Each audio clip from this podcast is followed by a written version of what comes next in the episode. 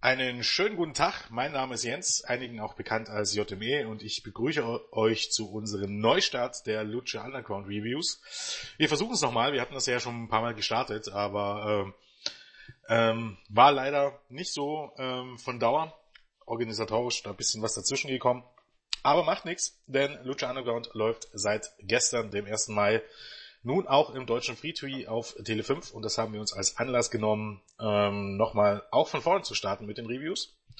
Ähm, dafür habe ich mir für die Episode 1 und 2 an die Seite geholt einen Debütanten, wenn man so möchte, denn ich glaube, er war noch nicht in einem unserer Podcasts. Äh, ich hoffe, er berichtigt mich, wenn es anders ist. Und zwar nee, der Philipp, der Fritz Jenkins. Hallo. Ja, äh, schön auch mal dabei zu sein. Bin gespannt. Warst du bei einem der Geburtstagspodcasts dabei? Ich weiß gar nee, nicht mehr. da war ich noch nicht im Team. Echt? Letztes Jahr im September warst du noch nicht im Team? Ich glaube hm. nicht. Hm. Gut, nehmen wir das mal so hin.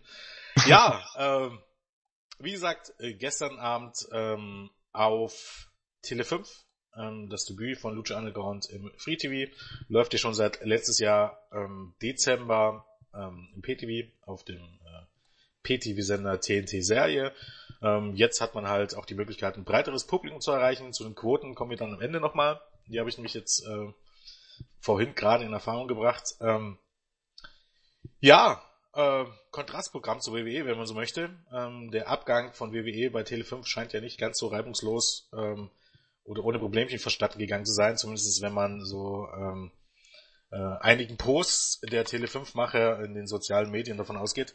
Da hat man ein bisschen geshootet gegen die WWE offiziell.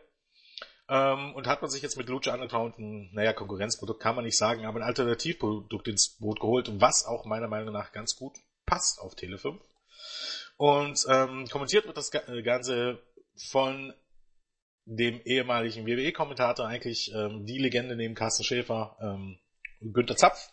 Und an seiner Seite ähm, den aus WCW-Zeiten und auch von TNE im deutschen TV bekannten Mike Ritter. Ähm, die hat man hier ins Boot geholt, um das Ganze zu kommentieren. Sowohl bei TNT-Serie als auch hier jetzt auf Tele 5. Ähm, ja, Philipp, von dir noch irgendwas Einleitendes, bevor wir uns der Show widmen? Ja, nee, ich bin einfach froh, dass Lucha Underground die Chance hat, sich im deutschen Fernsehen zu präsentieren, weil das ein meiner Meinung nach sehr gutes Produkt ist und ich hoffe einfach, dass es gut ankommt bei den Fans und die so ihren Horizont erweitern können. Ja, es bleibt zu hoffen. Ich finde, es ist, ähm, als ich das gestern geschaut habe auf Tele5, ähm, ja, auch irgendwie schön, viele dieser Wrestler zu sehen im TV, auch mal was anderes zu sehen dort als WWE. Ich meine, es lief auch eine Weile ja durchaus äh, TNA Impact auch ähm, auf D-Max ähm, vor ein, zwei Jahren. Das, ja, ist eben halt dann doch ein relativ ähnliches Konzept zu WWE, muss man sagen, äh, während Lucha Underground sich da doch durchaus ähm, unterscheidet äh, zu einem herkömmlichen Wrestling, was man so kennt aus dem Fernsehen. Von daher bin ich gespannt, wie es sich auf Dauer macht. Ähm, ich hoffe auch, dass es erfolgreich ist, weil die Serie hat es wirklich verdient. Auch wenn ich sagen muss, äh, nach den ersten beiden Folgen, ähm, die hatten viel Schönes, ähm, die wirkliche Faszination von Lucha Underground äh, entwickelt sich aber meiner Meinung nach erst im Laufe der ersten Staffel. Weil ich auch finde, ähm, dass einige der Hauptcharaktere, mit der man die, die Shows beginnt, nicht unbedingt zu den stärksten gehören. Aber dazu kommen wir jetzt vielleicht äh, gleich noch. Ähm, ja, die Show begann erstmal mit dem Videoclip, ähm, wo wir zwei erstmal in irgendeinem Lagerhaus ähm, unbekannte Personen gesehen haben, die sich prügeln und daraufhin auch ein Luchador, der äh, einen dieser jungen Männer sich beiseite genommen hat und ihm erklärt hat, äh, in dem Sinne, was es denn mit Lucha Libre auf sich hat, beziehungsweise ähm, näher gebracht hat, dass es äh, der Abstammung der alten Azteken entstammt, ähm, die damals gekämpft haben und sich das daraus entwickelt hat. Das ist im Grunde nur so ein Einstieg, das wird sich über die Staffeln auch hinziehen. Ähm, danach wurde auch schon in die, Hallen, in die Halle geschaltet bevor wir dann erstmals Dario Cueto gesehen haben, der mit einem Aktenkoffer angekündigt hat, dass er eben ähm, ja im Grunde die härtesten, besten Kämpfer der Welt äh, zu sich in seinen Tempel geholt hat, um äh, ja im Grunde Ehre, Mut und Gewalt zu präsentieren Und ähm, in der ersten Show war im Grunde der Aufhänger, dass äh, der Wrestler, der ihn am meisten beeindruckt, also nicht unbedingt ein Sieger, sondern der ihn am meisten beeindruckt, 100.000 Dollar bekommen wird. Und das war im Grunde schon äh, das Eröffnungskomment. Genau. Genau. Gibt es nicht viel zu sagen, glaube ich. Nee, aber das zeigt auf jeden Fall ja schon mal diesen anderen Stil von Lucha Underground, so wie die Show eröffnet wurde, dass man äh, auf diese Azteken-Geschichte eingeht und dass man Dario Du Cueto da direkt zu Anfang diese Promo halten lässt, wo er schon rüberkommt wie ein äh, schleimiger und ja, wie so ein Geschäftsmann, der so zwielichtige Sachen betreibt. Ja, muss man dazu sagen, dass Dario Cueto, ähm, also der Mann hinter Dario Cueto mit Wrestling vorher, glaube ich, nicht allzu viel im Hut hat. Also das ist tatsächlich ein ausgebildeter Schauspieler. Und was man dann Spanier, ja. soweit ich weiß. Echt? Dann weißt du mehr als ich, siehst du. Und nicht mal Lateinamerika, also nicht mal Mexikaner. Echt? Das ist krass. Siehst du, habe ich noch gar nicht mich kundig gemacht. Das ist wieder was dazugelernt. Tatsächlich, Gil Fernandes äh, Gil. Luis Fernandes Gil. Heißt der gute Mann. Und ja. der hat doch tatsächlich schon, ich schau gerade mal, wenn ich das hier so sehe, Filme, hat einen Film von äh, Adam Sandler mitgespielt. Ist ein Ding. Schau an. Ja. Ähm, das merkt man aber auch, auf jeden Fall, dass das, äh, dass da ein Schauspieler hintersteckt. Auf alle Fälle. Also auch das entwickelt sich ja auch in, im Laufe der ähm, Shows, da wollen wir gar nicht so viel eingehen, was da so in Zukunft alles passiert, aber ähm, wie diese ganze Rolle angelegt ist und wie die auch verkörpert ist, merkt man durchaus, dass das alles ein bisschen anders ist, als man das von WWE kennt. Die Rolle, wie sie angelegt ist, generell aber auch, wie die Charaktere gezeichnet sind, ähm, weil man eben halt dazu bisschen andere Wege geht und weil eben gerade die Produzenten wahrscheinlich auch ein bisschen anders rangehen, die eben nicht unbedingt ähm, aus dem Wrestling-Business sind, sondern die Leute, die das zur Show schreiben, sind tatsächlich aus Hollywood und dann aber keine drittklassigen Soapwriter, sondern ähm, ja, eben äh, Robert Rodriguez, ähm, Besitzer des El-Ray Network, hat ja seine Finger im Spiel und seine Leutchen, die damit sind. Und der ist ja, ich glaube, den Stil merkt man auch grundsätzlich den Shows dann ähm, an, gerade diesen Videos, die man da immer wieder einspielt.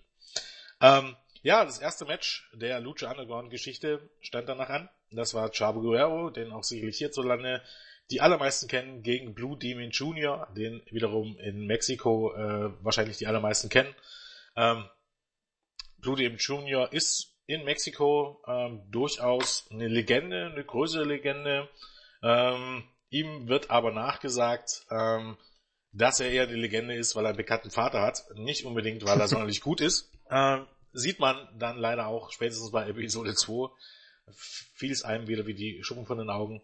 Ähm, ja, eben größten Teil seiner Karriere nicht zuletzt bei ähm, AAA gewesen ähm, und eben auch von Anfang an jetzt bei Lucha Underground. Äh, ja, ich finde zu dem Match war jetzt erstmal nicht so viel dazu. Ne? Es war fünf Minuten, es war ein solides Match, es war angedeutet, ähm, durchaus den Lucha Libre Stil. Am Ende hat Blue Demon Jr. in fünf Minuten via Submission gegen Chavo gewonnen. Ähm, war als Opener okay, war für Blue Demon Jr. Verhältnisse äh, sehr gut. Ähm, aber ähm, als Opener, ja, es waren bekannte Namen, wie gesagt, äh, für den, für den, für den ähm, ähm, US-Markt oder auch für den deutschen Markt mit Chavo Guerrero ein bekannter Name dabei, für den mexikanischen Markt mit Blue den Junior ein bekannter Name dabei. Aber ich fand es als erstes Match von Lucha Underground jetzt irgendwie semi, um ehrlich zu sein. Ja, vor allem mit dem Wissen, dass da noch sehr viel mehr an Matchqualität kommt im Laufe der ganzen Sendung, ist das natürlich richtig. Ja. Aber ich denke mal, der Grund war hauptsächlich, dass man irgendwie mit Chavo Guerrero einen bekannten Namen haben wollte, der ähm, zieht im ersten Match, dass man da nicht direkt zwei unbekannte Gesichter hinstellt. Finde ich auch, ja, finde ich vom Ansatz auch durchaus okay. Aber ähm, ja, finde ich, ich meine, so, so jetzt rück, rückblickend betrachten, wenn man so die, jetzt mal die, die anderen Folgen und die andere Staffel sind, rückblickend betrachten, absolut okay. Aber auch damals schon, als Lucha Underground gestartet ist, als, als ich die ersten Taping-Berichte gelesen habe, das ist mittlerweile ja auch schon zweieinhalb Jahre her, das war im Oktober 2014, dachte ich mir auch so, als ich das gelesen habe, auch, auch die ersten Taping-Berichte, ne, klingt alles gar nicht mal so gut. Ähm, und ne, man hat sich gehört, muss man ja ganz klar dazu sagen. Aber ähm, ja, ne, gehen wir weiter. Weiter ja, ging's dann also schon. Ja. Vielleicht noch zu dem Match. Ich glaube wahrscheinlich auch, das sind ja beides äh, auch in der, weiß ich nicht wie vielen Generation Wrestler und das ist ja auch nochmal, was so, so typisch für Mexiko ist, ne? Und das wollten die vielleicht auch damit nochmal dem amerikanischen Markt näher bringen, dass das so traditionsreich das Lucha Libre ist. Das ist richtig. Ich muss so sagen, wie gesagt, Blue Demon Jr. ist, glaube ich, der Adoptivsohn von Blue Demon, ähm, der eben eine große Legende war. Ähm, Im Lucha Libre in Mexiko. Ähm, und auch Blue Demon Jr. ist, glaube ich, mittlerweile schon über 50, lass mich lügen, aber ich glaube über 50. Ähm, hat aber, ja, hat wie gesagt einen relativ großen Namen, aber ist nicht dafür bekannt, der allerbeste zu sein. Deshalb, äh, ja, hat er sein Für und Wider, sagen wir mal so. Genau. Ähm, wir hatten fest, Blue Demon Jr. hat Chavo Guerrero, der hier übrigens Chavo als Babyface auftrat, um das klarzustellen, ähm, besiegt. Weiter ging es dann schon mit dem ersten, äh, der eigentlich Lucha Underground typischen, oder eigentlich, so möchte ich sogar zweiten, äh, Backstage-Videos. Und zwar sei es diesmal Conan, den, ähm, der sicherlich auch vielen ein Begriff sein dürfte aus seiner WCW-Zeit. Äh, Backstage in Dario Goethes Büro. Ähm, ging im Grunde darum, dass Conan gesagt hat, dass er ein neues Talent gefunden hat, äh, beziehungsweise von ihm von einem Freund näher gebracht wurde, diesen äh, Wrestler ähm, unter seine Fittiche zu nehmen. Und ja, Coeto sprach ähm, seinerseits darüber, dass er eben einen sehr berühmten Wrestler ähm, in seinen Tempel geholt hat, namens Johnny Mundo, den meisten sicherlich eher bekannt als äh, John Morrison aus WWE. Und ähm, dass eben Johnny Mundo eigentlich nur wegen äh, des Geldes und des Ruhms äh, hierher gekommen ist. Und äh, dass Cueto eigentlich gar nichts dagegen hätte, wenn Conans äh, Wrestler Mundo eine Lektion erteilen würde heute und sich seinerseits diese 100.000 Dollar schnappen würde. Ähm, ja, ich glaube, da gibt's eigentlich gar nicht so viel zu sagen, oder? Nee, das sind typische Lucha Underground Segmente, die sich durch die ganze Show ziehen und eigentlich immer zu überzeugen wissen, wie ich das finde. Genau. Ich glaube, ähm, im Original hat Vampiro dann noch gesagt, dass es Mundos erstes Match seit über drei Jahren ist. was natürlich so nicht ganz stimmt. Ähm, vielleicht das erste Match, was wirklich, ähm, lass mich nicht lügen, aber wahrscheinlich so zwischen seiner Zeit bei WWE und Lucha aber zumindest das erste Match, was wahrscheinlich im amerikanischen nationalen TV ausgestrahlt wurde. Das stimmt vielleicht, aber okay. Danach haben wir noch gesehen, wie ähm, dieses eben dieses Talent äh, von Conan ähm, trainiert. Ähm, an einem Boxsack. Das ist auch ein bisschen typisch. man sieht, wenn man die, wenn die Wrestler vorgestellt werden, immer, wenn die irgendwo trainieren oder irgendwo irgendwelche Geeks auseinandernehmen. Das ist auch sowas, was, was typisch ist bei der Vorstellung. Da wurde eben halt nochmal erklärt, dass Prinz Puma ähm, von einem legendären Kämpferstamm der Azteken abstammt und ähm, dass eben eine Person, die hier noch nicht genannt wurde, ihn entdeckt hat und Conan darum gebeten hat, ähm, dass er ihn unter seine Fittiche nimmt. Ähm, und hier wurde im Grunde schon angedeutet, dass Prinz Puma das Top-Babyface und das Top-Gesicht von Lucha Underground werden soll. Ähm, weiter ging es mit Match 2.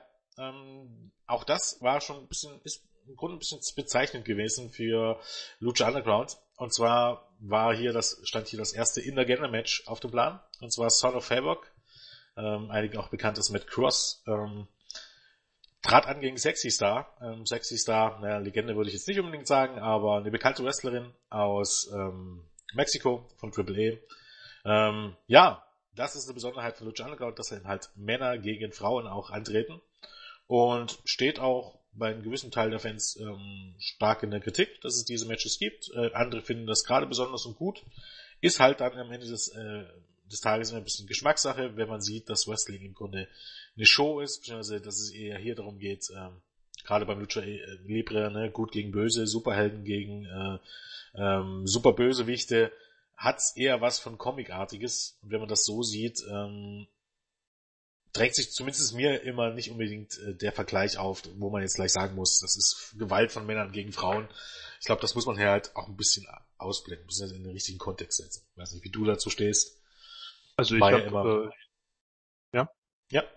Also ja, ich finde das, äh, finde die su super positiv, die Matches. Ich muss sagen, dass das gerade eher Sachen Gleichberechtigung ein riesiger Schritt ist, der auch vor allem im, ja, also in der WWE überhaupt nicht getan wird und auch, weiß ich nicht, im amerikanischen Wrestling eh nicht so populär ist. In Mexiko ist das ja, glaube ich, relativ populär, dass Frauen und Männer gegeneinander antreten. Und da das ja eine gescriptete Show ist, denke ich auch, dass das absolut unproblematisch ist. Und deshalb ist das eine super Sache. Man stellt die Frauen als ernstzunehmende Gegner dar. Und ja, ich meine, wenn ein kleiner 1,70 Meter Mann gegen einen 2 Meter Mann gewinnen kann, warum soll dann keine Frau gegen einen Mann gewinnen? Genau, so kann man es im Grunde zusammenfassen. Ich meine, es ist immer, ist immer der Punkt, dass es, wie, auch wie das Match am Ende aufgebaut ist, ne, und wie das, wie die Matches am Ende laufen. Wenn natürlich so Matches gegen Will Moertis gegen Sexy Star und im Grunde Sexy Star hält nur das ganze Match und verliert dann ins Gewasch, wäre dann irgendwie ein bisschen seltsam. Ähm, solange wie es aber ein Match ist, was relativ ausgeglichen ist was nicht nur darauf äh, bezogen ist, dass ein Mann äh, seine körperliche Überlegenheit gegenüber einer Frau ausnutzt, ähm, sehe ich jetzt auch nicht hm, das allergrößte Problem. Okay, zum eigentlichen Match. Ähm, Son of Fairberg hat noch, bevor das Match richtig begann, im Grunde erklärt, dass er nicht bereit ist, gegen eine Frau anzutreten und dass er Sexy Star die Chance gibt, jetzt den Ring zu verlassen und ähm, sie sich doch einfach auszählen lassen soll, ähm, damit ähm, ja er im Grunde keine Gewalt gegen eine Frau ausüben muss. Sie schien sich da zuletzt äh, zunächst auch darauf einzulassen, verließ den Ring. Ringrichter zählte, kam aber dann relativ schnell zurück, Sexy Star, und das Match konnte dann äh, starten. War dann ein relativ kurzes Match, ich glaube nur so circa zwei Minuten. Was Lord äh, Son of Havoc dann ähm, ja mit sehr, sehr viel Mühe und Glück nur durch einen Einroller mit äh, Griff an die Hose gewinnen konnte. Ja, viel mehr gibt's da glaube ich auch nicht zu sagen, oder? Nee. Das ist, ja, war einfach wahrscheinlich auch, ich glaube es geht, ist viel äh, an Vorstellungen, was in der ersten Staffel gemacht wird. Und Auf alle Fälle, ja. Hier ist das Konzept von den Intergender-Matches vorgestellt worden und mehr sollte es nicht sein. Mehr war es auch nicht. Genau. Ähm, weiter ging es dann wieder backstage, ähm, sahen wir Chavo Guerrero, der Besuch bekam von Dario Cueto, ähm, der schon mal angekündigt hat, dass Chavo die 100.000 Dollar nicht bekommen hat, weil er eben enttäuscht hat und nicht unbedingt überzeugt hat.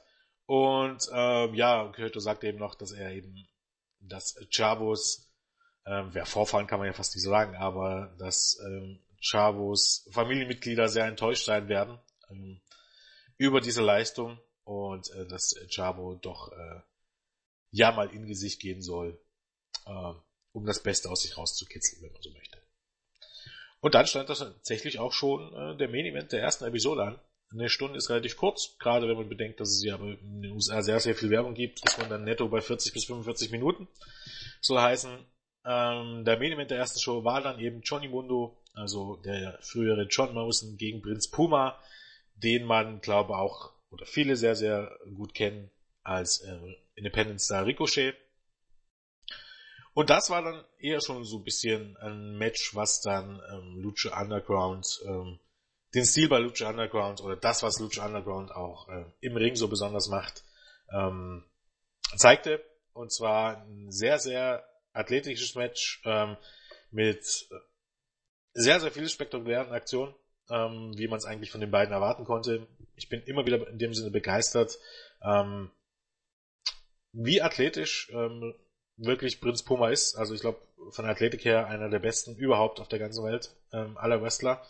Und ähm, der selbst Johnny Mundo hier noch ein bisschen in den Schatten stellt, und wohl Johnny Mundo diesbezüglich ja eigentlich schon eine echte Hausnummer ist. Ähm, ja, sehr, sehr kurzweiliges Match ähm, mit vielen ähm, schönen Aktionen. Ähm, sehr actionlastig, ähm, sehr Highflight-lastig natürlich.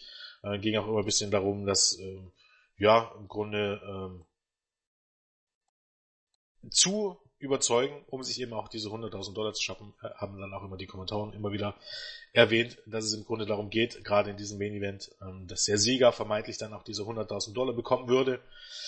Am Ende konnte sich dann äh, Johnny Mundo durchsetzen mit dem Starship Pain, ähm, wie es früher bei WWE genannt wurde. Hier heißt er ähm, End of the World oder ich glaube äh, Fin el Mundo, ne? Fin el Mundo, ja. Fin del Mundo, äh, irgendwie so, kann kein Spanisch, sorry. ähm, ja, und das war dann erstmal der Main Event. Erstmal deine Gedanken dazu? Ja, also das ist jetzt der Main Event gewesen und das ist genau das, wo auch ähm, was zeigt, was Lucha Underground für eine Richtung einschlagen wird. Und das sind diese Matches, die super spektakulär sind, die ähm, überzeugen von der Matchqualität her und wo man halt auch so, ja, das sind die Größen, die aktuellen Größen, die man auch im weiteren Verlauf eigentlich präsentieren würde. Das ist, ja, also mich hat's begeistert, als ich es das erste Mal gesehen habe und das war, ja, ich fand's super überzeugend.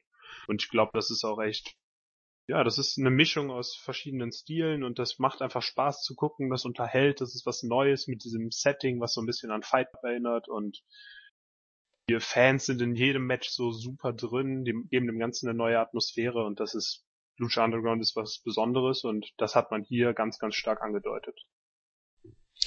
Ja, aber muss man auch sagen, ne, dass auch Leute, die ja eigentlich nicht so bekannt sind, gerade eben, weil sie eben auch unter einer Maske stecken, eigentlich immer relativ schnell over waren bei der Shows. Das ist im Grunde auch, ich meine, klar, ne, Leute wie Chavo Guerrero, Blue Demon ähm, oder, oder Johnny Mundo, der ja eigentlich im Grunde auch genau auftrat wie John Morris, ne? die gleichen Klamotten, die gleichen Gesten, nur der Name war in dem ja. Sinne anders. Aber ich meine, Prinz Puma hatte man ja bis dahin, okay, Ricochet klar, zumindest äh, für die Hardcore-Fans oder Independent-Fans, aber als Prinz Puma ja eher noch nicht. Und trotzdem war da durchaus immer gleich, ähm, waren die Charaktere meiner Meinung nach auch immer sofort ober. Nach dem Event kam dann Dario Kato wieder in den Ring äh, mit dem Koffer und 100.000 Dollar und Johnny Mundo war sich natürlich dann schon sicher, dass er äh, das Geld bekommt und äh, Dario Kato meinte nun äh, eigentlich nur, dass er sich äh, das auch verdient habe und ähm, was Guido meinte, war offensichtlich nicht der Koffer mit den 100.000 Dollar, sondern der folgende Beatdown. Dann kamen nämlich ein, mehrere Leute herbeigeheilt, ähm, ähm, die auf Johnny Mundo und auf Prinz Puma einschlugen. Ähm, wer das genau war, wurde uns da damals noch nicht gesagt. Ähm, oder wurde uns hier zunächst noch nicht gesagt. Es waren Independent Wrestler, äh, Lil Cholo und Ricky Reyes, wem das interessiert ähm, wie sie bei Lucha Underground heißen, wurde dann noch nicht ähm, bestätigt. Und dann kam auch noch äh, der aus WWE bekannte Ezekiel Jackson in den Ring, der ähm, hier natürlich anders heißt, und zwar Big Rick wird er hier genannt, ähm, aber auch hier unverkennbar wurde auch sowohl von den amerikanischen als auch von den deutschen Kollegen immer wieder darauf eingegangen, dass man ja einige dieser Wrestler schon sehr gut kennt, vor allem ähm, Zapf hat das immer wieder so relativ deutlich gemacht, was mir dann auch relativ gut gefällt. Nicht unbedingt, weil man zu WWE sagen muss, sondern weil, weil das auch, ähm, ja, im Grunde ein bisschen, bisschen Verbindung schafft. Also es ist jetzt nicht ganz so, ich finde diesen Kommentarstil, den auch die deutschen Kommentatoren da pflegen, der ist ein bisschen anders von dem, was man von WWE kennt. Ähm, und ähm, was ich sehr, sehr positiv finde. Ähm, damit ging eben halt die Show in dem Sinne zu Ende, ne, mit dem jubelnden Heels, äh, Big Rick und seine Vasallen. Und das war dann auch schon das Ende von Episode 1. Genau. Ja, und das war auch eigentlich ein gutes Ende. Man hat das neue Stable etabliert.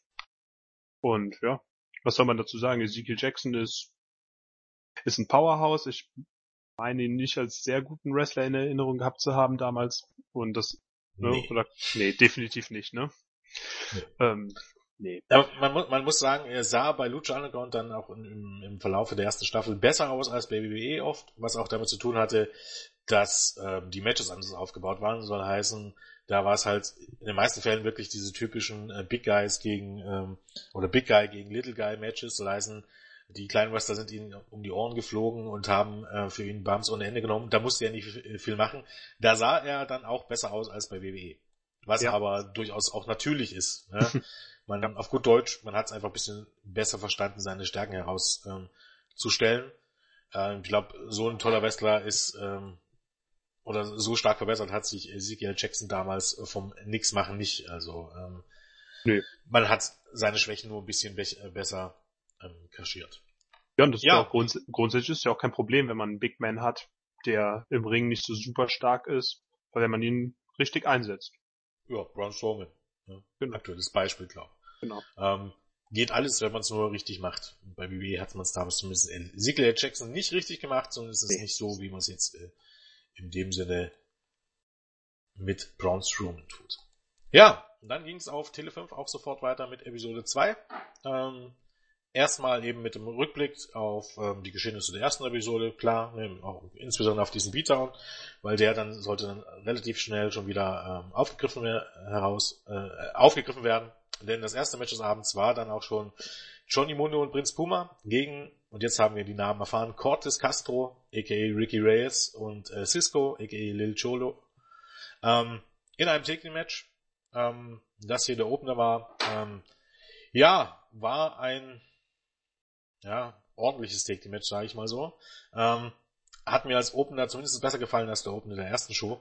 Ähm, war jetzt auch nichts herausragendes, ging hier ein bisschen darum, um diese Fehde voranzutreiben. Ähm, auch zu zeigen, das Verhältnis von Johnny Mundo und Prinz Puma, ähm, wo nicht ganz, wo man nicht sagen könnte, dass die Feinde sind, sind ja eigentlich beides äh, Babyfaces zu diesem Zeitpunkt, aber sie sind eben halt auch keine Freunde. Ähm, was sie aber haben, sind äh, ja gemeinsame Feinde mit ähm, äh, der Crew, so nennen die sich, also Big Rick und seine Vasallen Cortes Castro und, äh, und Cisco. Ähm, Match war okay, ähm, die Heels eben äh, wie türkisches Heel-Take-Team gearbeitet ähm, und das Ganze endete dann äh, mit einem doppelten V50-Splash von Mundo und Puma und einem Doppelpin nach circa acht Minuten und das war dann im Grunde auch schon der Opener der zweiten Episode. Ja.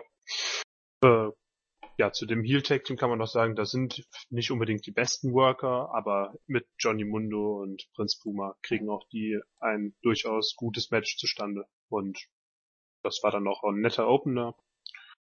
Und hat einfach wieder einen guten Einstieg gebracht, die Fehde von der letzten Woche aufgegriffen und weitergeführt. Genau. So, ähm, Backstage haben, sahen wir dann äh, Conan, der auf Prinz Puma eingeredet hat und ähm, gesagt hat, äh, dass äh, Prinz Puma eben äh, die Zukunft oder der Star von Lucha Underground ist, also werden kann. Allerdings warnte er ihn, dass sich ähm, Prinz Puma doch von Mundo fernhalten soll. Ähm, denn Mundos Kampf gegen die Crew ist nicht der Kampf von Prinz Puma und Prinz Puma sollte sich eher darum kümmern, ähm, um seine Ziele kümmern und das ist eben im Grunde, ähm, ja, der Star von äh, Lucha Underground zu werden. Ähm, Prinz Puma selbst schien damit ähm, darüber nicht ganz glücklich zu sein. Ähm, Conan meinte dann noch, dass er, also Conan, der einzige Freund ist, den Prinz Puma hat und er soll sich das merken. Und wie gesagt, Prinz Puma schien von den Aussagen ein wenig enttäuscht zu sein. Ähm, ja, dann wurde schon angekündigt, dass im Grunde ähm, heute ein weiterer Wrestler sein Debüt feiern wird. Und zwar wurde angekündigt in dem Sinne mit, äh, ja, der Wrestler der tausend Tode. Und danach haben wir auch eine Promo dazu gesehen, ähm, in dem eben ähm, Mil Muertes, ähm, den einige vielleicht kennen von TNA noch, ähm, als El Messias, auch ein Triple A-Star, ähm, der hier unter eine Maske gesteckt wurde. Ähm, und wir haben von der ehemaligen NXT-Diva Maxine, die hier als Katrina auftritt und als ähm, ja, wie könnte man sagen, wie ist das Verhältnis zwischen Katrina und Muertes? Uff. Managerin kann man nicht sagen. Nee, Malé kann man auch nicht, sagen. Im Grunde, ähm. im Grunde ist Katrina ja, im Grunde so ein bisschen wie, wie, wenn man, ja, man kann auch nicht sagen, sie ist irgendwie das Mastermind hinter dem äh, großen, äh, dummen ähm, äh, Monster. Das wäre auch ein bisschen seltsam, weil ich glaube, ähm, hm, wie könnte ich man glaub, das sagen? Ich glaube, man würde zu viel wegnehmen, wenn man jetzt schon das Verhältnis von den beiden versucht zu erklären, weil da ja noch viel zu kommt. Ja, okay. Stimmt. Und deshalb. Ja, auf jeden Fall kündigte sie an, äh, dass für Lucha Underground äh, 1000 Tode kommen werden, bevor dann auch schon Match 2 des Abends äh, auf dem Plan stand. Ähm, das hieß dann, war dann wieder ein Intergender-Match. Ähm, Chavo Guerrero und Sexy Star gegen äh, Son of Havoc und äh, Evelise äh, die hier ihr Debüt feierte. Ähm, ja, bis auf Sexy Star, alles ehemalige, ob man es weiß oder nicht weiß, alles ehemalige Wrestler, die bei WWE mal unter Vertrag standen. Beziehungsweise fast unter Vertrag standen, zumindest im Fall von Matt Cross. Chavo Guerrero, klar, Matt Cross war Teil einer Tough Enough Staffel. Ich glaube, das war der vorletzten, war das 2010 oder so, oder 2011? Das weiß ich nicht, aber. Ich glaube, ich glaube 2011, wo wirklich gar keiner irgendwie was gerissen hat. Nee, aber jetzt dafür alle bei Lucha Underground. Ja, in dem Sinne, in dem Sinne tatsächlich alle bei Lucha Underground. Ich glaube, Evelise war doch auch bei Tough Enough. Ich glaube, die waren in derselben, waren in derselben ja. Staffel, ne? Wir waren da alles noch drin, das muss ich jetzt mal gucken. Tough Enough. Also mit Cross auf jeden Fall. Evelise Velis. Dann Ich glaube auch. Martin äh, Casaus müsste auch genau, Martin sein. Casaus, genau, auf alle Fälle. Ähm, äh, ähm, Cameron mhm. war da mit drin. So, wenn ich jetzt noch die englische Seite von Tafel finde, jetzt, da haben wir es. Bei der deutschen, die ist ja wunderschön beschissen gehalten auf, ähm, äh, so. Wen hat man da noch? Ach so, Andy Levine, genau. Kann sich an den noch jemand erinnern? Ah, wann hätten wir da noch? Die Schwester von Leisure Fox war mit dabei. Wie gesagt, Martin Casarus, äh, äh, Evelise war da mit drei. Cameron ist, glaube die einzige, die hier wirklich was gerissen hat. Ähm, ja, ich glaube, das war's auch schon von wirklich relevanten ja. Wrestler, die da mit dabei waren. Okay, egal. Auf jeden Fall ist die Hälfte jetzt bei Lucha Underground gelandet und äh, wenn deren Verträge bei Lucha Underground auslaufen, wird WWE auf der Matte stehen, dann kann man sie wahrscheinlich einen drauf lassen. Das, das von auszugehen. Ja, auch hier, wie gesagt, ähm, ähm, das Debüt von Evelise zum ersten Mal mit Havoc, das wird auch noch äh, im Laufe der nächsten Staffeln ähm, eine große Rolle spielen, diese Beziehung. Ähm, auch hier in der Agenda-Match, ähm, ja, Match war okay. Ähm, war im Grunde auch eher dazu da, die Charaktere rüberzubringen und erste Storylines aufzubauen. Ähm, Im Grunde hier auch nochmal zu zeigen, dass im Sexy Star und Chavo Guerrero auf einer Seite stehen, während ja, Havoc ist eigentlich im Grunde, wie könnte man Havoc beschreiben, schon nach der ersten Staffel, ist im Grunde so ein Macho, äh, wenn man so möchte, und hält sich für einen äh, unglaublichen Tough Guy, ähm, ist dann aber gar nicht so tough am Ende nee. und wird dann auch gerne mal von Frauen vorgeführt. So auch hier, denn er hat diesmal verloren gegen Sexy Star. Ähm, ja, nach circa fünf Minuten war es, glaub, ähm, hat dieses Mal Sexy Star gegen Havoc gewonnen mit einem Einroller. Ja. Havoc ist, also ist ein super Wrestler, finde ich. Und, aber seine Charakterdarstellung ist schon ganz, ganz lustig und amüsant manchmal. Wenn er die Segmente mit Evelise hat. Ja, ich, ich finde auch, es entwickelt sich ja dann auch super tatsächlich der Charakter. Ja. Also es ist, ähm, gerade dieses Trio, kommt ja noch jemand dazu, ist eigentlich war eigentlich im Laufe der Staffel und durchaus eines meiner Lieblingstrios. Ich fand die das alle Trio sehr, war sehr super. Das Trio war ganz, ganz klasse. Genau. Ähm, dann ging es weiter mit dem nächsten Backstage-Instrument. Da sahen wir Blue Demon Jr., der von einer Frau Besuch äh, bekommen hat. Und zwar war es in so, man hat gesehen, wie die, äh, diese unbekannte Frau durch die Gänge ähm, im Tempel schritt, die ja so ein bisschen eher an, kann an eine Schule erinnern, oder? An eine Schule und, und eine Umkleidekabine in der Schule oder so. Man hat so das, das Gefühl, alles düster und dunkel natürlich und ähm, sie näherte sich halt Blue Demon Jr., der ich weiß nicht, was der dort gemacht hat, um ehrlich zu sein. Er hat, er hat jetzt nicht wirklich trainiert, aber er, er stand halt drum und hat bisschen so mit seinen Muskeln gespielt und ein bisschen rumgehüpft in Brock Lesnar-Manier. Was ja, er dort genau der, gemacht hat. Der Backstage-Bereich ja scheinbar für Double Lucha Underground die Kabine, ne?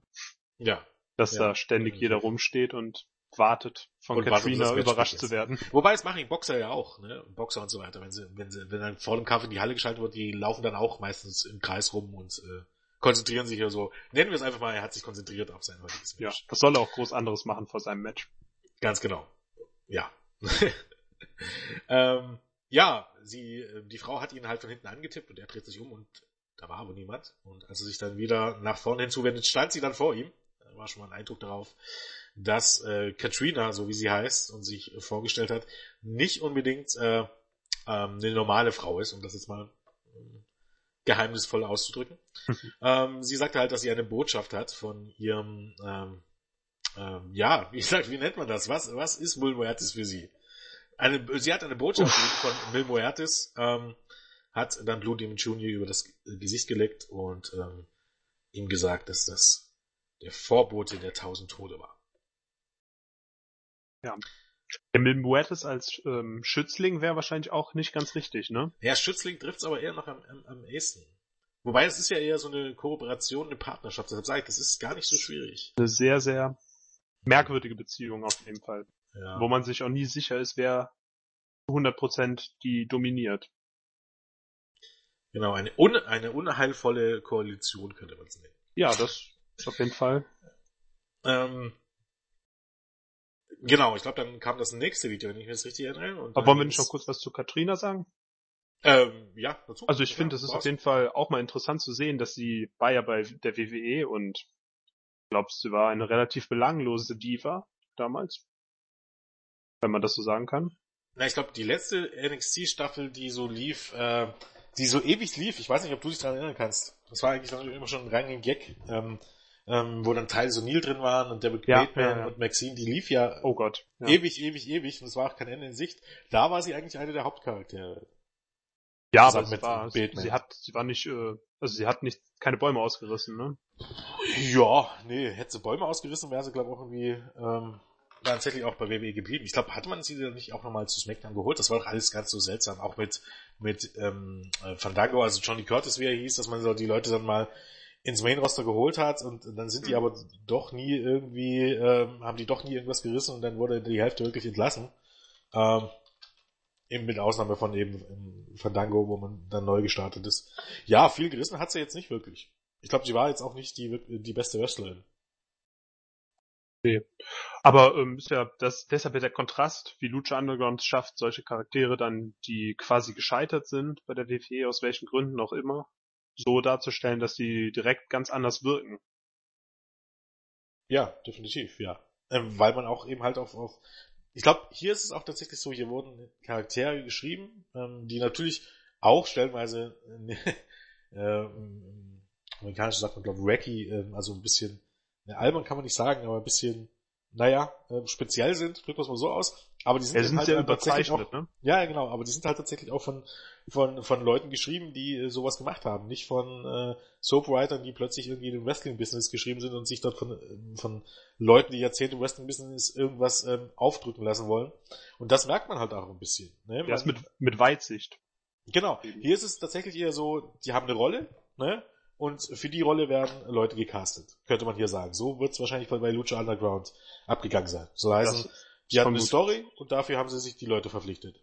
Und bei WWE ist es ja im Grunde andersrum. Du hast die Leute, die du hast und verpasst denen ein Gimmick. Und ich glaube, das merkt man auch so ein bisschen. Dementsprechend ähm, passt das bei den allen gut. Also dieser gesamte Eck von Mil Muertes ähm, und Katrina finde ich wirklich, ähm, wirklich kommen ja dann gleich noch dazu, beziehungsweise in den nächsten Folgen dazu, finde ich wirklich absolut gelungen, wie man das aufgebaut hat. Und macht das so auch Sinn und ist eigentlich eine perfekte Besetzung für das. Auf jeden Fall. Ganz klar. Und es wird auch, ich finde, es wird auch immer besser. Also das steigert sich auch auf jeden Fall. Das fängt Ja. gut an und es wird auch immer interessanter. Ja, definitiv. Ähm, ja, dann sahen wir wieder mal so ein typisches Video, in dem äh, Prince Puma im Hintergrund ähm, trainierte und Conan über seinen Schützen sprach. Ähm, und nochmal im Grunde darauf einging, ähm, dass Prince Puma eben, wie gesagt, von einem uralten Aztekenstamm ähm, oder einem kämpferischen oder Kriegerstamm der Azteken abstammt und dass er im Grunde die Zukunft von Lucha Underground ist. Ähm, ja, viel mehr war da glaube ich noch nicht. Wie gesagt, dient dazu, die, die Wrestler vorzustellen. Für mich sehr gelungen. Ähm, die Videos werden im Laufe der Zeit tatsächlich auch noch besser, wie ich finde. Muss man ganz klar sagen. Gerade auch, auch die Videos mit Conan. Hier gibt's ein ganz legendäres, das, also ich will nicht vorgreifen, aber da freue ich mich jetzt schon drauf, wenn das kommt. Das war absolut awesome. Kannst du dich noch dran erinnern? Ich glaube, das war bei der Fehde gegen Cage dann, wo er dann seinen Ja. Krückstock schleift, irgendwo in, in so einer Lagerhalle. Da klingelt Das- was, da klingelt was. Das war absolut awesome. Okay, ähm, dann stand auch schon der Main Event der zweiten Show an. Ähm, das Debüt von Mil Muertes, 1000 Tode, wie gesagt, aka El Messias ähm, von Triple A, auch bekannt von, von ähm, TNA, wo er zusammen mit, ach Gott, wie hieß er? Zack würde mich jetzt hauen. Ähm, äh, Mitchell, ähm, wie hieß der Manager? Father Mitchell, der ehemalige Manager von Elvis. Ja, auf jeden Fall legendäre TNA-Fäde, egal jetzt, ähm, keine Zeit, das jetzt zu suchen. Ähm, ähm, trat an in seinem Debütmatch ähm, gegen Blue Demon Jr. Ähm, an seiner Seite von Mil Muertes, wie gesagt, äh, Katrina, aka, aka Maxine, damals bei NXT. Ja, und äh, das Match war im Grunde, man könnte fast sagen, Blue Demon Jr. ist auch ein ziemlicher Brocken, Mil Muertes ist noch mal ein bisschen größer, ähm, noch mal ein bisschen muskulöser. Ich hätte mir, äh, ich weiß nicht, wie du es jetzt, ich hätte mir hier aber wirklich eher so einen kleineren Gegner gewünscht, den Mil Muertes auch ordentlich äh, herumschleudern und squashen kann, weil hier fiel es mir wirklich gestern wie Schuppen von den Augen, Blue Demon Jr. ist echt scheiße. kleiner Gegner ist eigentlich für ein Squash-Match oder für einen Einstandssieg sinnvoller, um zu zeigen, ja, was er für, für ein Monster ist, ne? Ja, finde ich auch. Ich meine, hier wollte man wahrscheinlich einen großen Namen besiegen und auf der anderen Seite dann ja noch einen Englisch starten nach dem Main Event. Aber ähm, ich weiß nicht, also wirklich das Selling von Blue Dream Jr., ah, das ist, er kann ein paar Moves vom Ablauf her, aber der ist wirklich auch, auch ja, so ewig ist er glaube ich gar nicht dabei, aber ja, der ist echt nicht gut. Muss man jetzt mal ganz klar sagen. Es war auch äh, dann Gott sei Dank relativ kurz gehalten, vier Minuten oder so. Danach hat Wilden das mit dem Flatliner gewonnen. Cooler ähm, Finisher auch, Flatliner. Ja, durchaus. Also zumindest so, wie er ihn rüberbringt. Der Flatliner ist ja auch ein bisschen ein Move, der zumindest damals, als das debütierte, ein bisschen inflationär benutzt wurde. Ähm, hatten okay, ganz, ganz, gut. ganz viele Wrestler diesen Flatliner als Finisher. Unter anderem auch Truth. Aber Mania das bringt ihn irgendwie noch ein bisschen mit mehr Power ähm, rüber. Ich meine, das weiß man ja heute bei Truth nicht mehr, weil ist ähnlich bisschen wie bei anderen Wrestlern. Bei Jinder Mahal, du kennst die Finisher von den Leuten ja nicht mehr, weil die ja gar nicht gewinnen dürfen. Außer sie gewinnen mal mit per Einroller oder sowas. ähm, ja, nach dem Match ähm, setzte Moranis seine Attacken fort, äh, bis dann Chavo Guerrero den Save gemacht hat für Blue Demon Jr. Äh, jedoch attackierte dann als Muratus und Maxine den Ring verlassen, oder Katrina den Ring verlassen haben, attackierte Chavo dann plötzlich wie aus dem Nix äh, Blue Demon Jr. mit einem Stuhlschlag gegen den Kopf. Als Hintergrund wahrscheinlich äh, die Rede aus der ersten Folge von Dario Kato, der gesagt hat, dass Chavo eine Schande ist für seinen Familiennamen und sich doch mal überlegen solle, ähm, wie er denn das jetzt in Zukunft weitergehen lassen soll. Hat er aus sich Chavo offensichtlich und ist der Meinung gewesen, hier ein Ausrufezeichen setzen zu wollen. Ähm, auch zwei Referees, die hier beigehalten haben, wurden ab, abgefertigt. Genau wie, ähm, ja, zwei weitere Wrestler, die wir nicht kannten, die hier im Grunde namenlose Geeks waren, waren aber B-Boy und Famous B, ähm, die wir beide dann in, äh, später noch sehen werden. Famous B als Famous B, B-Boy als, ähm, ich glaube, Bale hieß er, als Teil von The Crew. Kennt man beide auch, wenn man schon ein paar Jahre länger Fan von PWG ist. Dort waren die nämlich eine ganze Zeit lang mal Regulars. Äh, kein Wunder, ne, viele Wrestler aus äh, von PWG, insbesondere beziehungsweise aus Kalifornien, sind bei Lucha Underground ähm, äh, von der Vertrag, beziehungsweise wurden, ähm, sind dort eingesetzt worden schon, naheliegend, ne, das Ganze spielt in LE und wird auch dort auf, aufgezeichnet. Ähm, ja, auch die wurden abgefertigt. Ähm, dann kam Sexy Star heraus, wollte ihren Freund Chavo davon abhalten, zuzuschlagen, aber Chavo, äh, ja, hat auch Sexy Star weggewaffelt äh, mit dem Stuhl. Und Chavo hat sich köstlich amüsiert über die ganzen Szenen. Äh, Blue Jim Jr. wurde dann noch äh, behandelt. Und äh, damit endete dann auch schon Episode 2 von Lucha Underground. Ja, und ähm, sind wir mal ehrlich, also so ein Chavo Guerrero als Face hat auch nicht denselben Reiz wie, Reiz wie ein Heel Chavo ja. Guerrero. Richtig. Deshalb schön, dass der so früh kam, der Turn. Also Chavo als Face finde ich ist absolut unnötig. Braucht man nicht. Als Heal ist es viel schöner, wenn er die dreckigen Aktionen machen kann. Das kauft man ihm viel mehr ab. Aber darf ich auch was sagen? Also, das ist im Grunde mein größter Kritikpunkt. Ich meine, ich, wir wissen jetzt, wie Lucha Underground im Grunde weiterging, ne, und wie sich das Ganze entwickelt hat. Aber wenn man jetzt nur die ersten beiden Episoden kennt, muss ich dann, ist mein größter Kritikpunkt. Mein größter Kritikpunkt, dass meiner Meinung nach ähm, vielleicht von den Namen her, dass alles okay war, ne, weil das bekannte Namen sind Chavo, äh, Blue Demon Jr., Ezekiel Jackson. Ähm, aber ich finde von der Beginn von Lucha Underground, deshalb sage ich auch immer, äh, bleibt dran, bis, äh, keine Ahnung, bis, bis die ersten sechs, sieben, acht äh, Folgen weg sind. Äh, ich finde, erst dann nimmt das wirklich Fahrt auf, weil ich finde, zu Beginn hat man nicht unbedingt die richtigen Leute irgendwie in, in den Mittelpunkt gerutscht, weil bei allem Respekt, Chavo Guerrero im Jahr 2014 war es hier, oder 15 oder 16 oder 17, muss ich nicht mehr unbedingt sehen. Nee, auf jeden Fall nicht im Main Event. Oder nee, in der bei, Main Event. Wurde bei WWE totgejobbt und so gut ist er dann auch jetzt nicht mehr. War er nee. zuletzt bei WWE schon nicht mehr und ist er jetzt Independent auch nicht mehr. Nur weil er dort hinter den Kulissen arbeitet, muss ich jetzt den nicht in der Hauptfehde sehen. Blue Demon Jr. gleich gar nicht, um ehrlich zu sein. ähm, auch äh, ich meine, die Crew, ne, Cortes Castro und, und, ähm, und, und Co., das wird dann irgendwie schon nochmal unterhaltsam, aber auch so zum Anfang mit Bill Rick oder so, das war für mich nicht unbedingt der gelungenste Start. Ne, normalerweise ist es ja immer so, dass der Start heiß ist und danach flacht es ja. ab. Bei Lucha Underground war es irgendwie genau andersrum.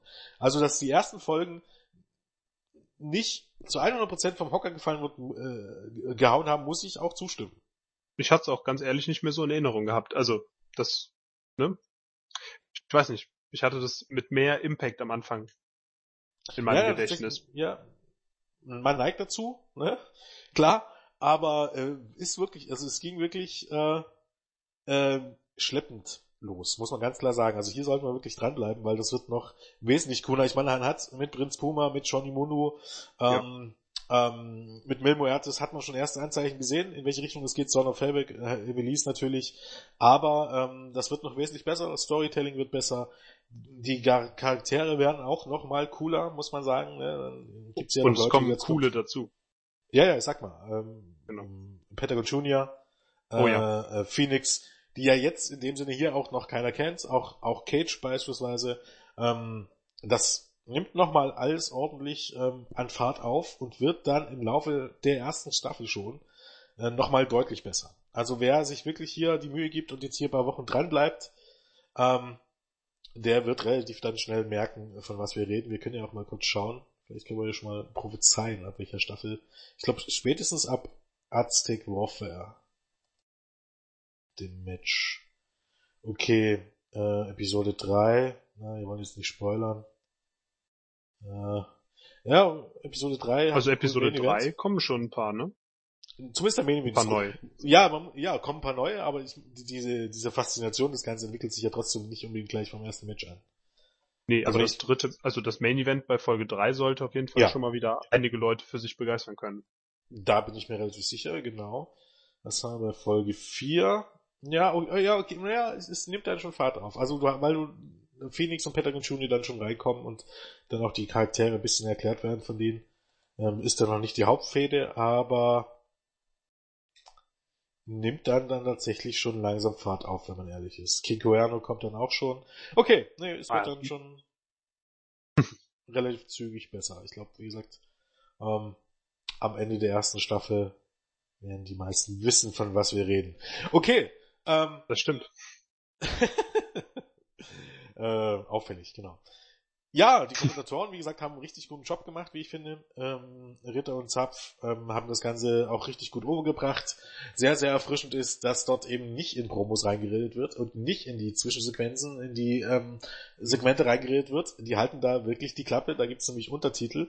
Die kommentieren wirklich nur die Matches. Ich bin mir relativ sicher, das hat man auch gezielt so ausgesucht. Ich weiß nicht, auch vielleicht gehe ich mal stark davon aus, dass das keine Sache gewesen sein wird, die Lucha Underground so gefordert hat. Ich kann mir nicht vorstellen, dass da sich Road Rodriguez und Co. hinsetzen und sagen, so und so möchte ich gerne meine Shows äh, im deutschen Fernsehen sehen. Ich glaube, das wird ihnen relativ wumpe sein.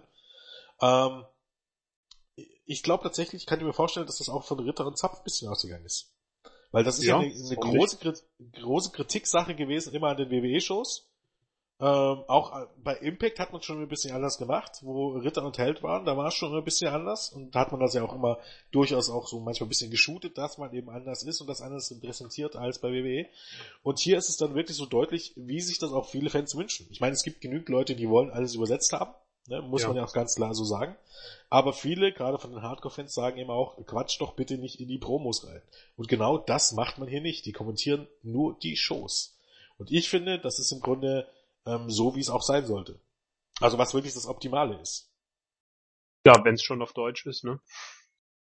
Ja, wenn schon. Also ich werde nicht warm mit deutschen Kommentatoren, muss ich an der Stelle sagen. Aber das ja. ist dann auch Geschmackssache am Ende des Tages. Ja, ist Geschmackssache, aber man muss ja auch sagen, mit Striker labert auch manchmal unglaubliche Scheiße. Ja, definitiv. Und Vampiro haut auch gern mal einen raus. Vampiro, bei Vampiro finde ich das aber irgendwie noch ein bisschen smart. Ja, der ist ich lustig, weiß, aber der hat auch schon... Und, und manchmal äh, gibt er einfach nur einen Fick. wenn man es ganz ehrlich ist. Das ja. ist nämlich eigentlich das ist scheißegal.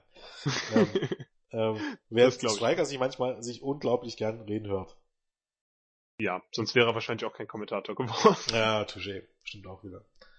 Ähm, ja, was man noch sagen könnte, ähm, Zuschauerzahlen auf Tele 5, die gibt's nämlich auch schon. Die erste Episode von 23 bis 0 Uhr, 110.000 Zuschauer. Ich glaube, ähm, ähm, äh, in der Hauptzielgruppe der 14 bis 49-Jährigen war es, glaube ich, 1%. Die zwei, bei der zweiten Show waren dann noch 80.000 Zuschauer dran. Problem an der Sache ist halt, also es sind solide Zahlen, wie ich finde, ähm, dass das durch die Decke geht, war irgendwie nicht zu erwarten. Man muss halt auch ein bisschen sehen, was Tele 5 sich hier erwartet. Ähm, ein Problem an der Sache sehe ich einfach, es ist mitten in der Woche, es ist was komplett was Neues und es ist einfach ein bisschen zu spät. Ich hatte einfach gehofft, weil am Anfang hieß es ja 22 Uhr, Montag 22 Uhr, ne, hatte ich einfach gehofft, eine Folge, jeden Montag 22 Uhr. Bin ich mir relativ sicher, wäre wesentlich einfacher und hätte auch bessere Zahlen gezogen. Weil es macht echt einen Unterschied auf, ob was am, in einem Wochentag 22 Uhr läuft oder 23 Uhr. Das macht einen gewaltigen Unterschied aus. Und zwei Folgen sind halt auch, ja, man bringen wir es auf den Punkt, auch wenn das Album klingt. Zwei Folgen sind deutlich mehr als eine Folge. Und ähm, ob ich jetzt ähm, am Montag, wenn ich Dienstag früh raus wird, 23 Uhr ins Bett gehe oder 1 Uhr morgens, weiß nicht, ist irgendwie schon ist irgendwie schon ein klarer Unterschied. Und ich glaube, ähm, das ist ein Unterschied auf jeden Fall. Da muss man mal sehen, wie sich das entwickelt. Ich glaube, hier wird wirklich eine Folge um 22 Uhr wesentlich besser gewesen. Ansonsten 110.000 Zuschauer finde ich jetzt eine, eine ordentliche Zahl. Wie gesagt, es, es ist noch Luft nach oben sicherlich. Aber ähm, ja, ich hoffe einfach, dass die, dass ähm, die Wrestling-Fans in Deutschland den ganzen eine Chance geben. Ich glaube, das ist auch tatsächlich eine Show, die ähm, ja für ne, durchaus, wenn man so möchte, für für Nicht-Wrestling-Fans was ist, ne, weil es eben gerade auch in das Konzept von Tele5 passt. Ne, die sind ja auch ein bisschen trashig sind. Wir brauchen nicht drüber reden. Lucha Underground ist trashig, ähm, aber eben wie ich finde gutes Trash. Und das macht ja im Grunde der Unterschied aus.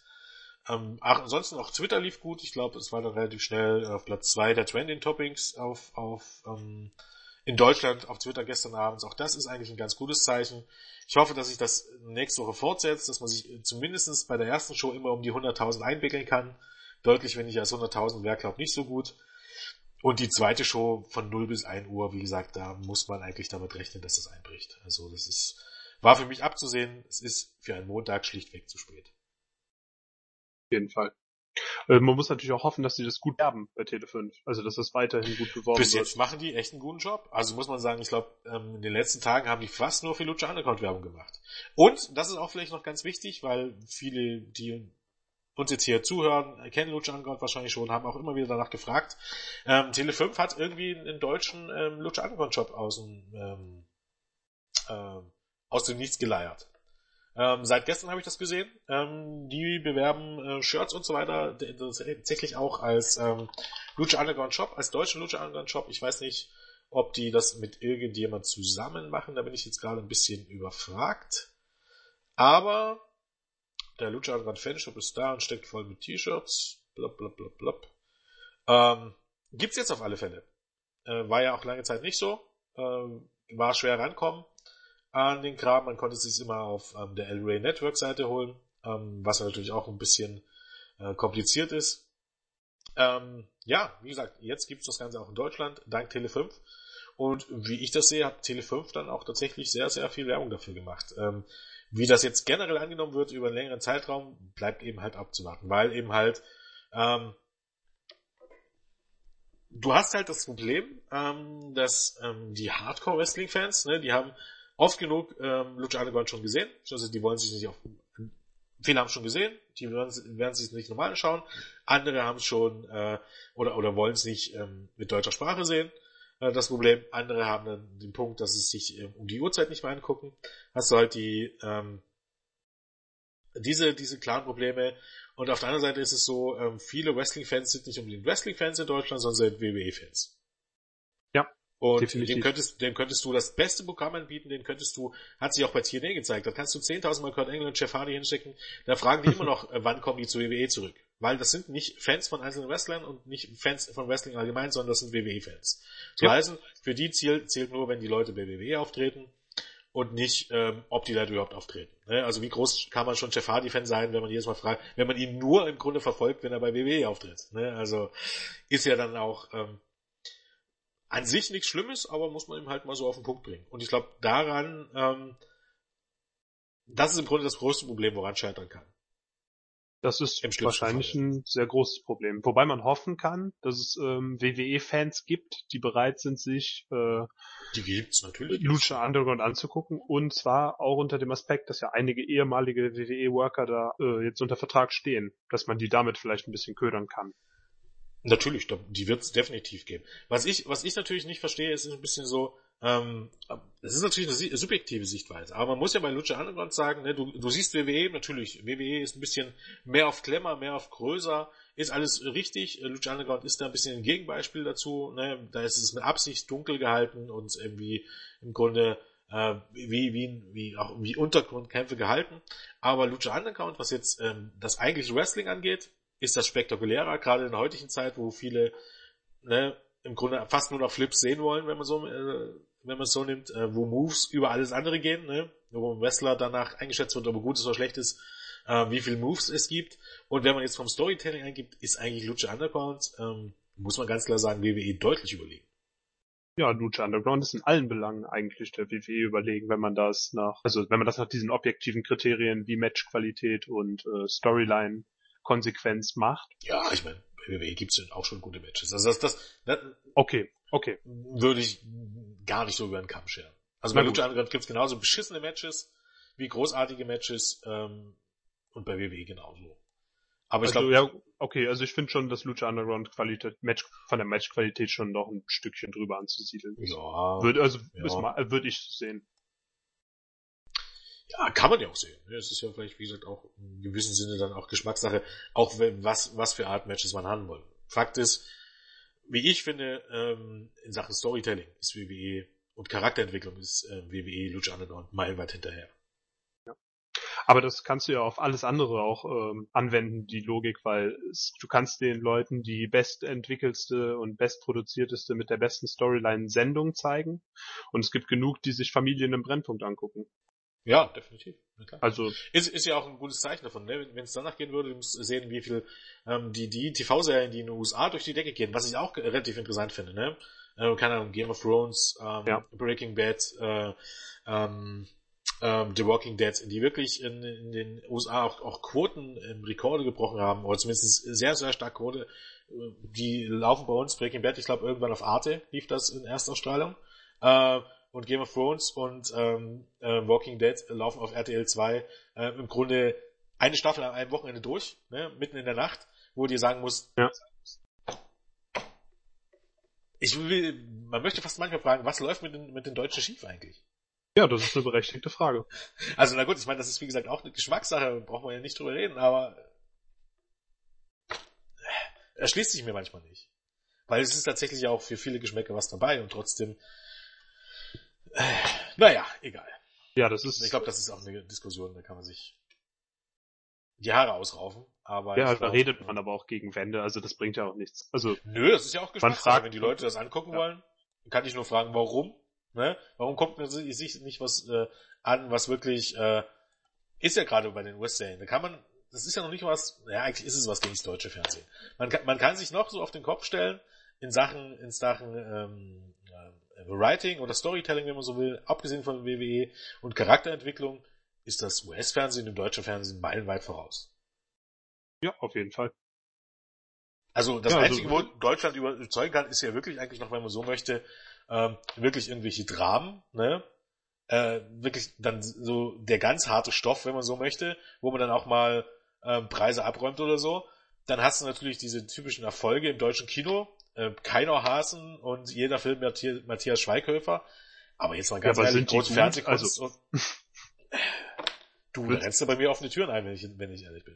Ja, dann. Also, ich glaube, es gibt wenige Filme, wo ich aus dem Kino gegangen bin. Filme mit Schweighöfer und Till Schweiger gehörten dazu.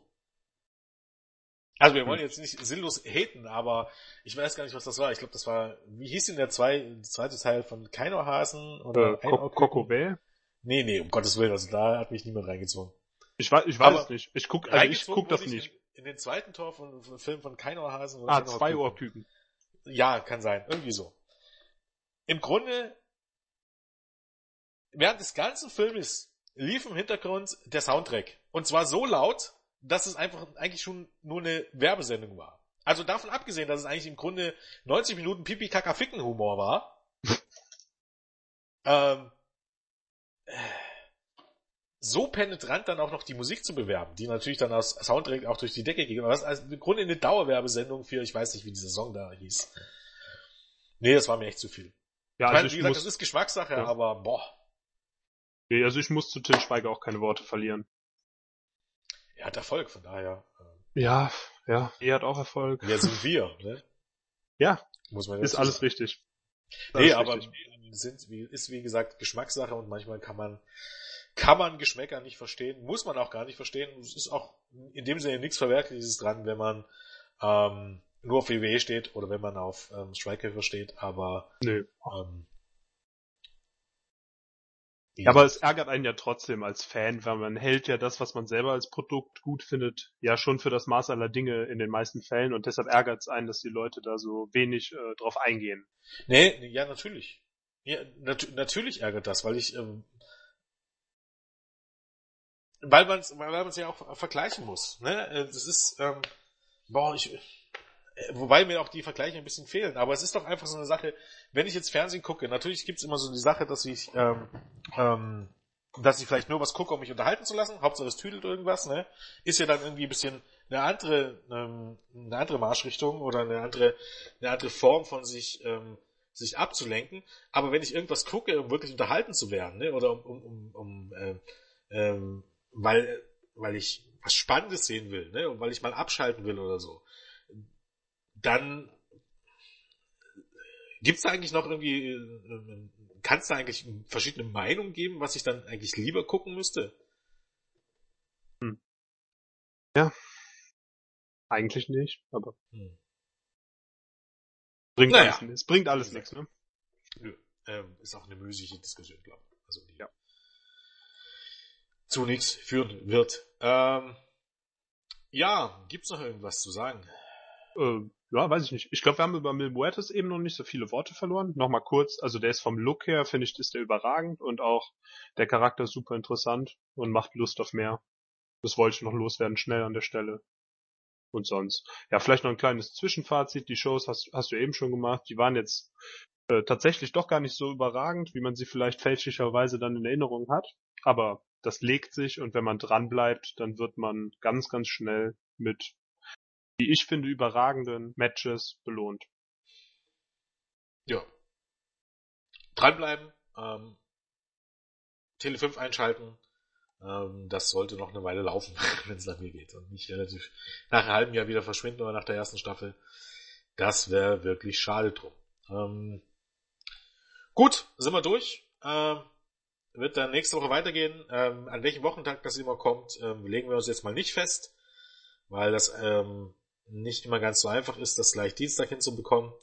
Ähm, auch gehe ich mal stark davon aus, dass die Konstellation ein bisschen ändern wollen. Wir haben dann hier schon dafür gesorgt, dass es Backups gibt. Soll heißen, ihr werdet nicht immer uns beide hören, sondern manchmal ähm, den Philipp mit jemand anders, manchmal mich mit jemand anders. Wir haben ja dann noch ein paar Podcasts in der Hinterhand, sei es jetzt Jan, sei es Marvin. Ähm, ähm, ich glaube, wer war noch mit dabei? Äh, Nico, André, also äh, Buvistik, die auch äh, schon ein bisschen bekannt sind aus anderen Podcasts, wird die Konstellation sich immer ein bisschen ändern, aber wir werden jetzt äh, jede Woche auf jeden Fall die zwei Folgen, die Lucha Underground, die auf Tele 5 laufen, ähm, reviewen. Ähm, ja, noch als Hinweis, ähm, Tele 5 lädt die Shows direkt nach Ausstrahlung auf der Webseite hoch. Ähm, dort stehen die auch, ich glaube, 14 Tage. Ich habe mal einmal gelesen, 30 Tage, einmal 14 Tage, zumindest mindestens 14 Tage, kann man die sich dort jederzeit on demand angucken. Äh, wird auch von Tele5 stark beworben, soll heißen, äh, ja, die sind sich schon bewusst, dass es wahrscheinlich nicht jeder live, oder was heißt live, aber zur, zur Ausstrahlung schauen kann. Von daher gibt's jetzt keine Ausreden mehr, sich das nicht anzugucken. Jetzt gibt's das nämlich auch legal in Deutschland. Und ich glaube, damit sind wir eigentlich am Ende für heute, oder? Ja, würde ich auch sagen. Bleibt dran, es lohnt sich. Genau. So, na dann würde ich sagen, ähm, verabschieden wir uns. Ähm, ein gutes Debüt, Philipp, muss ich mal so sagen. Ähm, alle Anfang ist schwer und ich bin ja auch nicht der Beste, wenn es darum geht, so eine Show zu leiten. Ich weiß schon, warum ich das jetzt eigentlich nicht immer mache, aber ja, wir sind auf dem Weg, das irgendwie zu gestalten. Gut, ja, super. na dann. Auf Wiederschauen, würde ich sagen. Alles klar. Tschüss. Tschüss.